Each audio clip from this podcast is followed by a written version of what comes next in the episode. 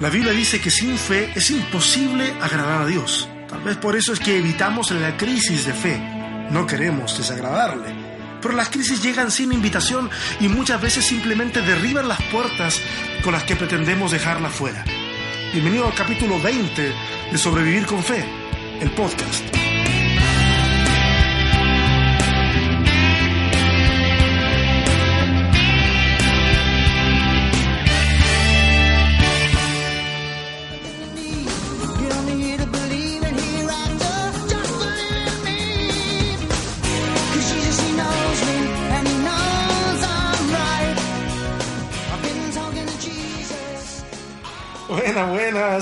Un saludo para todos. Qué bueno reencontrarnos semana tras semana en este podcast llamado Sobrevivir con Fe. La canción que están escuchando se llama Jesus He Knows Me de la banda británica Genesis o Genesis como la conocimos acá en Latinoamérica y es parte del álbum We Can't Dance de 1991 y debo decirte que es una de mis canciones favoritas de todos los tiempos.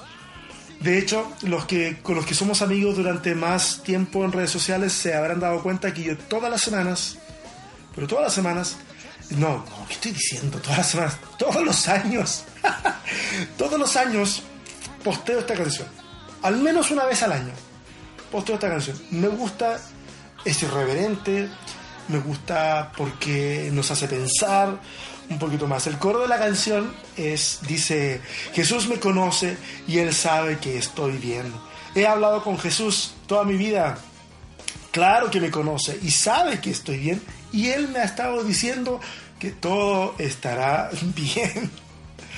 Eh, el videoclip es, es memorable. ¿eh? Es un videoclip que fue premiado y, y es memorable. Hasta el día de hoy tiene una contingencia eh, horrorosamente exacta. Claro que es una crítica al enriquecimiento de los telepredicadores americanos de la década de los 80. O sea, es evidente que se trata de ese tipo de crítica. Es una canción del 91, hay un montón de escándalos que se vienen dando, investigaciones judiciales sobre dineros eh, eh, recaudados por estos telepredicadores. se muestran a predicadores viviendo vidas de lujos a expensas de los fieles, que les envían grandes sumas de dinero a cambio de sanidades y de prosperidades. Interesante, ¿ah? ¿eh? yo no sé, a lo mejor mi análisis es muy simple, pero, pero déjenme se los comparto y si alguien quiere complementarlo o corregirlo, lo hace. Eh, es interesante para mí lo que ocurre en los primeros años de los noventas, porque es en donde comienza a levantarse la cultura pop. Al menos en los Estados Unidos, eh, reclamando por este tipo de situaciones de los telepredicadores y de la forma de manipular eh, el Evangelio para que la gente dé grandes sumas de dinero. Miren, esto fue en el 91.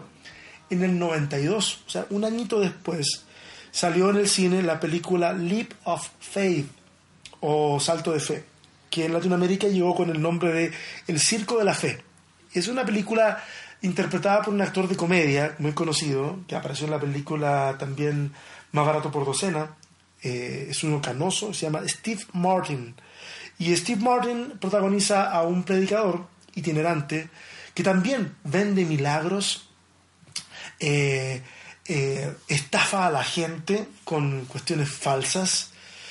Un, personaje que, dicho sea de paso, está inspirado en, en un caso de la vida real. Por lo menos se me viene a la mente uno, que es un telepredicador de apellido Popov. Creo que es su apellido, o Popov, no me acuerdo bien.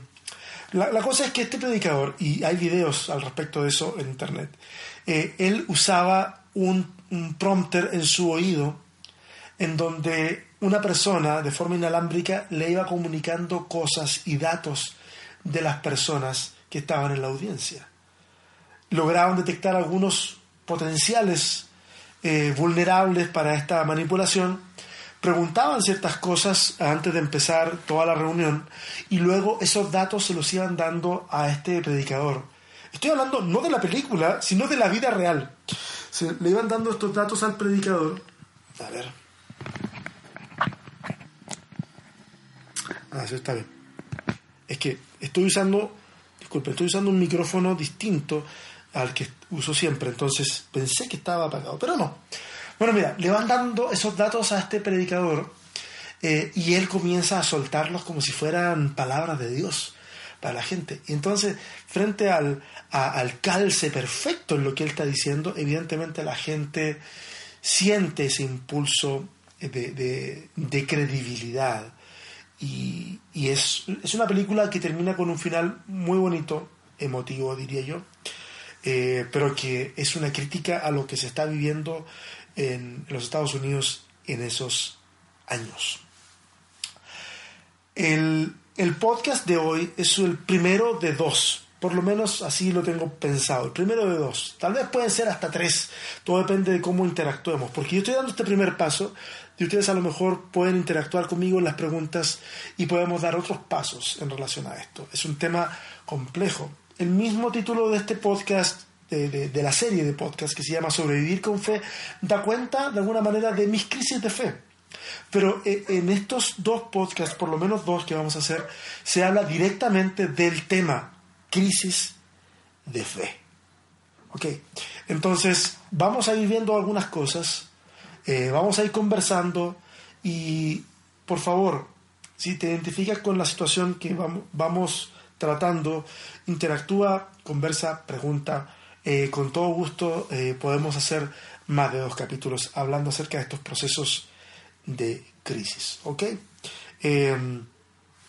yo quiero hacer una pequeña introducción frente a este, a este tema de las crisis de fe, eh, crisis que yo he vivido y que otros han vivido, y por eso que considero que el tema eh, es importante. Pero quiero hacer una pequeña introducción que, aguántenme cinco minutos, es un poquito filosófica, eh, tal vez no se acuerdan de algunos nombres, pero creo que es importante sentar el precedente porque puede sernos útiles, útil más adelante. ¿Ok?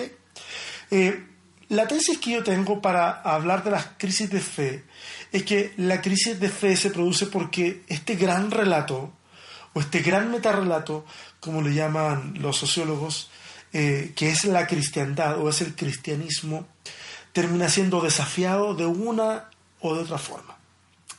Me, me explico un poco.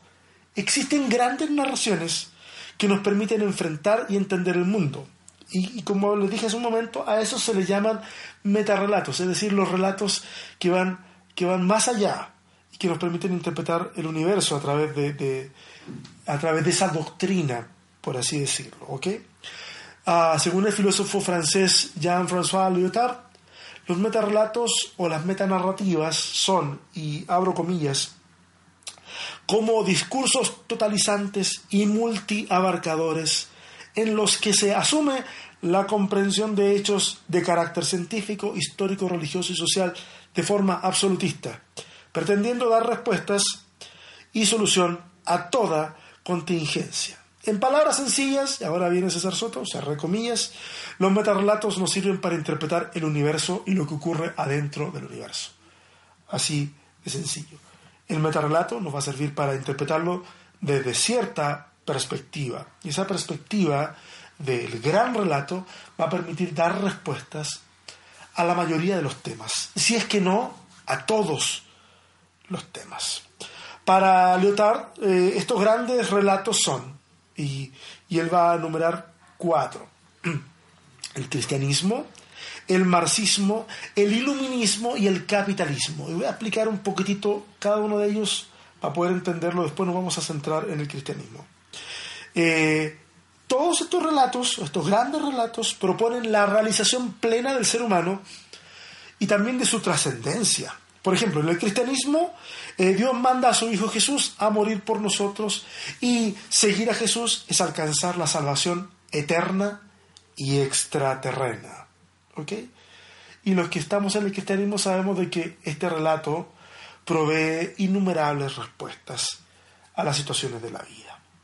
En el marxismo, eh, aquí la burguesía es la que se opone al sistema feudal, pero luego esta burguesía se transforma a sí mismo en proletariado para de esta manera alcanzar el estado de igualdad plena entre las personas.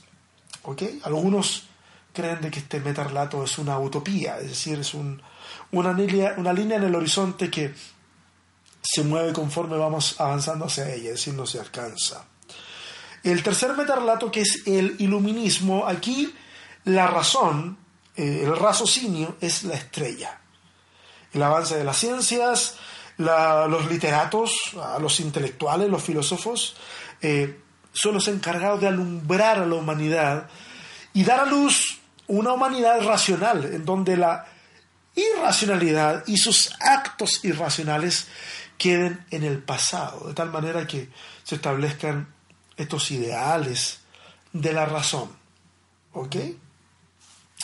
En el capitalismo, que es una versión económica del iluminismo, por lo menos desde mi punto de vista, eh, en, este, en esta narración es el sistema o el mercado el que se autorregula para poder brindar acceso a las riquezas de manera amplia a todas las personas y así lograr su bienestar.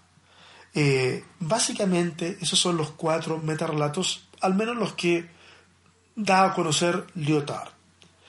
Eh, en la posmodernidad, estos relatos se tienden a negar y cuestionar en su efectividad de lograr lo que dicen que pueden lograr. Ahora, ya les dije, yo no quiero dar una clase de filosofía, no tengo ni la capacidad para dar una clase de filosofía como tal. Tengo amigos que sí pueden hacerlo. Eh, entonces, como yo no pretendo dar la clase ni analizar cada uno de los metarrelatos, entonces eh, me voy directo, directo al que a mí me concierne más y es en donde yo tengo más preparación, que es al que tiene que ver con la fe, al que tiene que ver con el cristianismo. ¿Ok? Entonces, no se me aburran, ya, ya, ya vamos llegando a, cuestiones más, más aterrizadas. Eh, hasta hace pocos años atrás, que, digamos, 20, 30 años atrás, por lo menos aquí en Latinoamérica, eh, nadie se atrevía a cuestionar lo que, las, lo que la institucionalidad religiosa decía. Las afirmaciones espirituales, morales, financieras, sociales, etcétera, que quisiera la institución religiosa se daban por verdad. Eh, y digo institución religiosa, y quiero explicarme aquí, porque acá quiero apuntar a todos los credos en este caso derivados del cristianismo, católicos, protestantes y todas las variaciones que estos grandes grupos sean capaces de admitir. Ah, cuando hablo acerca de religión o hablo de iglesia me refiero a, esta, a este macro concepto ¿sí? del cristianismo y de la institucionalidad religiosa, llámese por el nombre que sea. Lo que la iglesia decía era y se acabó, ya. Así es, tal cual. Así lo dijo el líder, así lo dijo el pastor, así lo dijo el papa y ya. Esto es una cuestión que no, no aparece en, el siglo XX, es una cuestión que se viene, se viene desarrollando desde muchísimo tiempo atrás, digamos, desde tiempos de, de Constantino, tal vez un poco antes, todavía hay algunos indicios de querer eh, anquilosar este movimiento en torno a Jesús. Eh, ya para la Edad Media, eh, hay relatos como el siguiente. Por ejemplo, si daba cierta cantidad de dinero, tu ser amado, que había muerto, ¿cierto? Y que estaba en el purgatorio, saldría del purgatorio. Tan pronto la moneda tocara el fondo del ofrendero, ¿cierto? y así se creía, y la gente daba, y nadie cuestionaba absolutamente nada. Hasta que un buen día, un fraile agustino de nombre Martín Lutero, clava sus 95 tesis en las puertas de la iglesia del Palacio de Wittenberg en Alemania el 31 de octubre de 1517. Eh, o sea, ya llevamos 500 años más o menos de reforma. Y así Lutero denuncia la avaricia y la corrupción de la iglesia. Ahora, algunos podrán decir, bueno, hubieron otros antes. Yo diría, claro que hubieron otros antes de Lutero, que empezaron a ver que la cosa estaba mal. Pero ninguno llegó tan lejos en su desafío, al punto de, estremecer a la iglesia institucional y, dar a luz, sin proponérselo, porque Lutero no quiere dividir la iglesia, Lutero lo que quiere es reformar la iglesia. Pero finalmente termina haciendo un cisma de la iglesia y formándose lo que se vino a llamar la reforma protestante. De ahí en adelante, la iglesia va a enfrentar, ¿cierto?, eh, una nueva etapa. Pero esa iglesia rebelde y salvaje de alguna manera, que se levantaba con fuerza por toda Europa, pronto vio cómo también se mataba en su nombre y cómo se petrificaba a tal punto de volver herejes a aquellos que cuestionaran su autoridad o la de sus líderes. Las teologías sistemáticas y las tradiciones se impusieron por sobre el diálogo y durante mucho tiempo esto fue suficiente para mantener la estabilidad de la iglesia e, e, incluso el crecimiento geográfico de la iglesia y el crecimiento numérico de la iglesia. En el intertanto, que la iglesia avanzaba, la humanidad también seguía avanzando en su desarrollo intelectual, en la ciencia y la tecnología. Esta, una ciencia y tecnología que le iban brindando cada vez más y más herramientas al ser humano y al sistema educativo, por ejemplo. Eh, llámese sistema educativo formal o informal, da lo mismo. Ahí están las herramientas, comienzan a surgir. De tal manera que cuando a la iglesia comienzan a llegar, o comenzaron a llegar las primeras preguntas, eh, complicadas, eh, se instala la crisis. Creo que no hay nada más triste como estar en una crisis y no reconocerlo. Creo que es súper triste estar en una crisis y no reconocerlo y hacer de cuenta que nada está pasando, que todo está bien.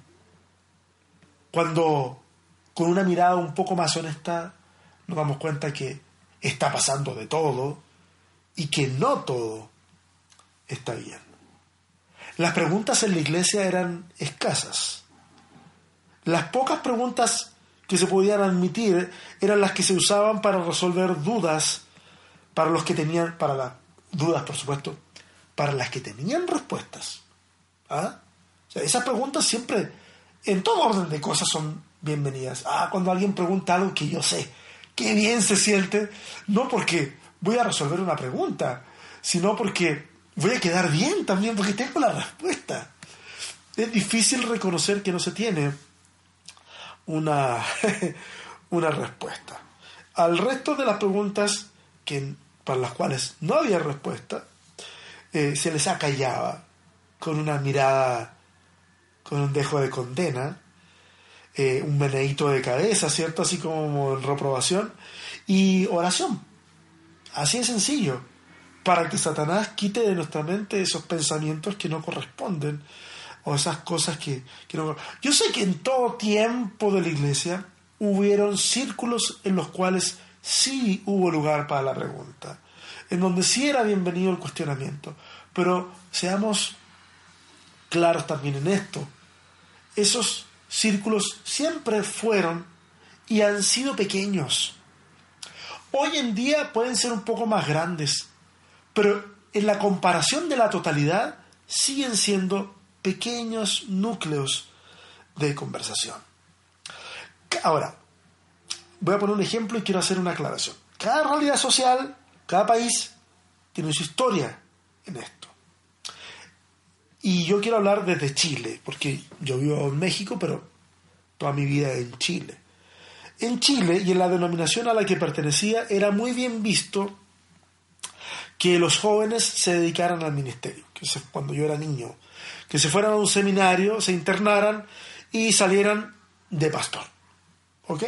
Ese se veía como, como un escenario agradable, eh, para muchas familias casi ideal. Ahora, con el paso de los años, se comenzó a animar a que los jóvenes fueran a la universidad. Tenían que superarse, tenían que salir adelante. Eh, en muchos casos, esos jóvenes que aceptaron el desafío de ir a, la universidad, estoy hablando de los ochentas, estoy hablando de los noventas, eh, para, eh, para muchas de sus familias esa era la primera generación en poder cursar estudios superiores, los primeros en ir a la universidad viniendo de padres incluso que solamente tenían primaria y algunos una primaria incompleta. Ah, en, esa situación, en ese momento, se comenzó a sembrar, se comenzó a sembrar una crisis. Me a disculpar porque ando bastante resfriado. Eh, ahora, no era mucho problema si lo que se estudiaba era, eh, no sé, derecho, ingeniería, pero los estudiantes de ciencias sociales, de historia, de biología y de otras ramas, ¿cierto?, científicas y, y del saber, se enfrentaban a preguntas para las que nunca pensaron respuestas. Las preguntas ya no eran al estilo de, eh, a ver, ¿cuáles son los hijos de Jacob? Nómbrenme a los, todos los hijos de Jacob. Es una pregunta que está bien, sí, está, es válida, es muy de escuela dominical, pero, pero, que, pero que es fácil salir del asunto. Eh, ahora las preguntas tenían, tenían otra, a ver, tenían otro tono, tenían otra intención. Eh, ahora las preguntas iban en relación, por ejemplo, el que estudiaba biología, en relación a la creación, y si era cierto lo que se leía en la Biblia, que la creación en siete días. Cuestión hasta el día de hoy defendida por mucha gente. Creación literal, siete días. Y frente a, la evidencia biológica, esta gente comenzó a experimentar crisis, crisis de fe. Eh, los cuestionamientos ahora eran morales por ejemplo, porque no, para muchos eh, no, eran incapaces de entender a un Dios que era todo violencia en el Antiguo Testamento y todo amor en el Nuevo Testamento. Y, simplemente frente a esa realidad muchos no sobrevivieron con fe. Algunos intentaron encontrar respuestas en sus iglesias, pero la reacción fue en muchos casos de desconcierto les cuestionaron el, hacerse ese tipo de preguntas. Yo no sé si te ha pasado. A lo mejor alguno de los que está oyendo hoy sí le ha pasado. Que ha hecho preguntas y que en realidad de vuelta no han habido, no han habido respuestas, sino que han habido, no sé, malas caras. Eh, o, o les cuestionaron de por qué se están haciendo ese tipo de preguntas o les hicieron el vacío, o les hacen el vacío hoy, por considerarles personas peligrosas para la iglesia. Yo vi eso con mis ojos. Vi personas haciéndoles el vacío a otros por considerarlos ahora peligrosos la iglesia. Y si ese es el escenario, entonces de ahí todo cuesta abajo. La crisis comenzó a cobrar sus víctimas y hoy vemos en Latinoamérica y el mundo a un montón de personas decepcionadas de Dios. Aunque en muchos casos es simplemente decepción del sistema que les sirvió o que vieron como intermediario de Dios. Citando tal vez malamente a Sartre, voy a decir, como todos los soñadores, confundí el desencanto con la verdad. Y en este sentido, creo que hay algo aplicable a lo de ahora. Me refiero a que muchos se desencantaron de una versión muy defectuosa del cristianismo, una versión muy estrecha, una versión de la que era fácil decepcionarse. No se requería demasiado esfuerzo para el desencanto y, al desencantarse creyeron encontrar el verdadero sentido de la vida en otras narrativas, cuando en realidad nunca tuvieron la oportunidad real de explorar una versión más amplia del cristianismo, de Jesús de Nazaret, así de simple. Eh, en este punto, yo quiero ser básicamente introductorio hoy en este podcast. Y, en este punto creo que debo hacer un par de confesiones. Eh, yo he pasado varias crisis de fe en mi vida. Varias. Muchas de esas crisis en pleno ejercicio ministerial. Quiero decirles que me he reconvertido a Cristo en un montón de ocasiones. He redescubierto otras voces que me invitaron a sacarle las rueditas a mi bicicleta. Los fans de 31 minutos entenderán. Ese salir de la zona de seguridad, ese tomar el riesgo. Ahora, cuando escuché esas voces y decidí aceptar el desafío, me cuestioné y lloré. Y no lo digo desde el punto de vista así como metafórico, no, lloré. En medio de ciertas crisis tuve que salir de ciertos lugares de reunión donde se adoraba el nombre del Señor. A llorar, salir fuera, a la calle, a llorar. Muchos no saben que eso me sucedió en más de una ocasión. Sobre todo cuando era muy joven y no había mucho de dónde tomarse para encontrar, para encontrar respuestas.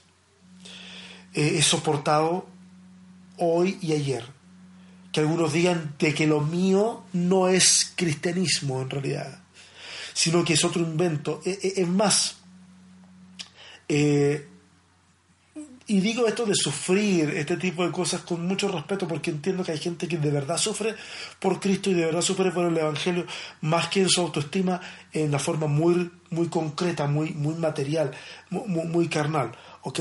Pero, pero, pero en un momento de crisis es una cuestión terrible que alguien diga que lo tuyo en realidad es un mamotreto del cristianismo. Una vez en un seminario, un profesor reconocido le dijo a sus alumnos, hablando de mí, y de la forma en que estaba yo eh, reinterpretando mi narrativa cristiana, eh, de que yo tenía una teología afeminada.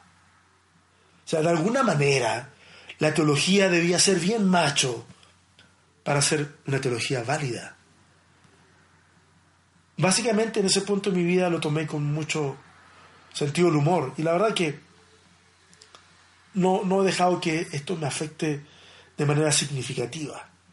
Ahora, si tú estás en una realidad así, ah, sea porque en tu lectura personal comenzaste a cuestionarte todo, o sea porque sufriste decepciones al interior de la iglesia en relación, no sé, a la forma en que se manejan las finanzas o en la forma en que se han escondido escándalos sexuales al interior eh, de, la iglesia o en torno a que te has dado cuenta de que hay manipulación bíblica o manipulación de personas, sea la razón que sea que te haya arrastrado a una crisis de fe, simplemente quiero decirte que no estás solo, no estás sola. No lo estás. Hay miles y millones que hoy están en la misma situación en todo el mundo. Algunos lo han dicho, algunos lo han verbalizado, otros han guardado silencio y ahí están amasando, como un volcán que se cree que está dormido, pero ahí, ahí está, ahí está está la lava por dentro y en algún momento eso explotará.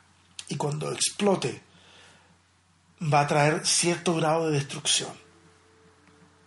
Pero así como las fuerzas de la naturaleza son violentas y terminan generando creación y belleza, es posible que si eso es contenido, pueda también dar a luz nuevas manifestaciones de belleza. ¿Ok? Es, es muy sencillo lo que quería hablarte hoy. Tal vez la próxima semana vamos a ir a cosas muy concretas, pero hoy simplemente un empujoncito para que hablemos sobre el tema de las crisis de fe. Quisiera decirte algo, por favor, tú que estás escuchando este podcast hoy. Esto sale de mi corazón. Por favor, no dejes que nadie, absolutamente nadie, ni una persona ni un sistema, no dejes que nadie te hackee la mente. No lo dejes. Duda, pregunta, investiga. No necesitas decir amén a todo lo que dicen desde un púlpito si dentro de ti hay un ápice de cuestionamiento, de duda. No necesitas cumplir con el ritual para que el resto te dé su aprobación. ¿Ok? No necesitas aceptar la obligación de repetir frases que te parecen huecas. Si no quieres hacerlo, no lo hagas. Sé libre de la obligación de tener que hacerlo. No te dejes intimidar frente a lo mejor a la maldición que te va a caer si no ofrendas o no aceptas tal o cual enseñanza. No te dejes seducir tampoco por las bendiciones que te esperas si haces lo que te piden. No dejes que te hackeen la mente. Ama a Dios con todo el corazón. Ama a Dios con todas las fuerzas, pero también ama a Dios con toda tu mente. No te la dejes hackear. Ok, este fue, esta fue la primera parte de Crisis de Fe. Apenas tocamos el tema. Por favor, a tus comentarios en la caja de comentarios, donde quiera que encuentres publicado este podcast, para que en esta interacción que podamos tener entre esta semana y la próxima, eh, podamos ir encontrando los elementos eh, que pueden ser más útiles para ser tratados en la próxima edición de Sobrevivir con Fe. Esta fue la primera parte. Si te sirvió, nos encontramos entonces la próxima semana con la parte 2. Bye, nos vemos.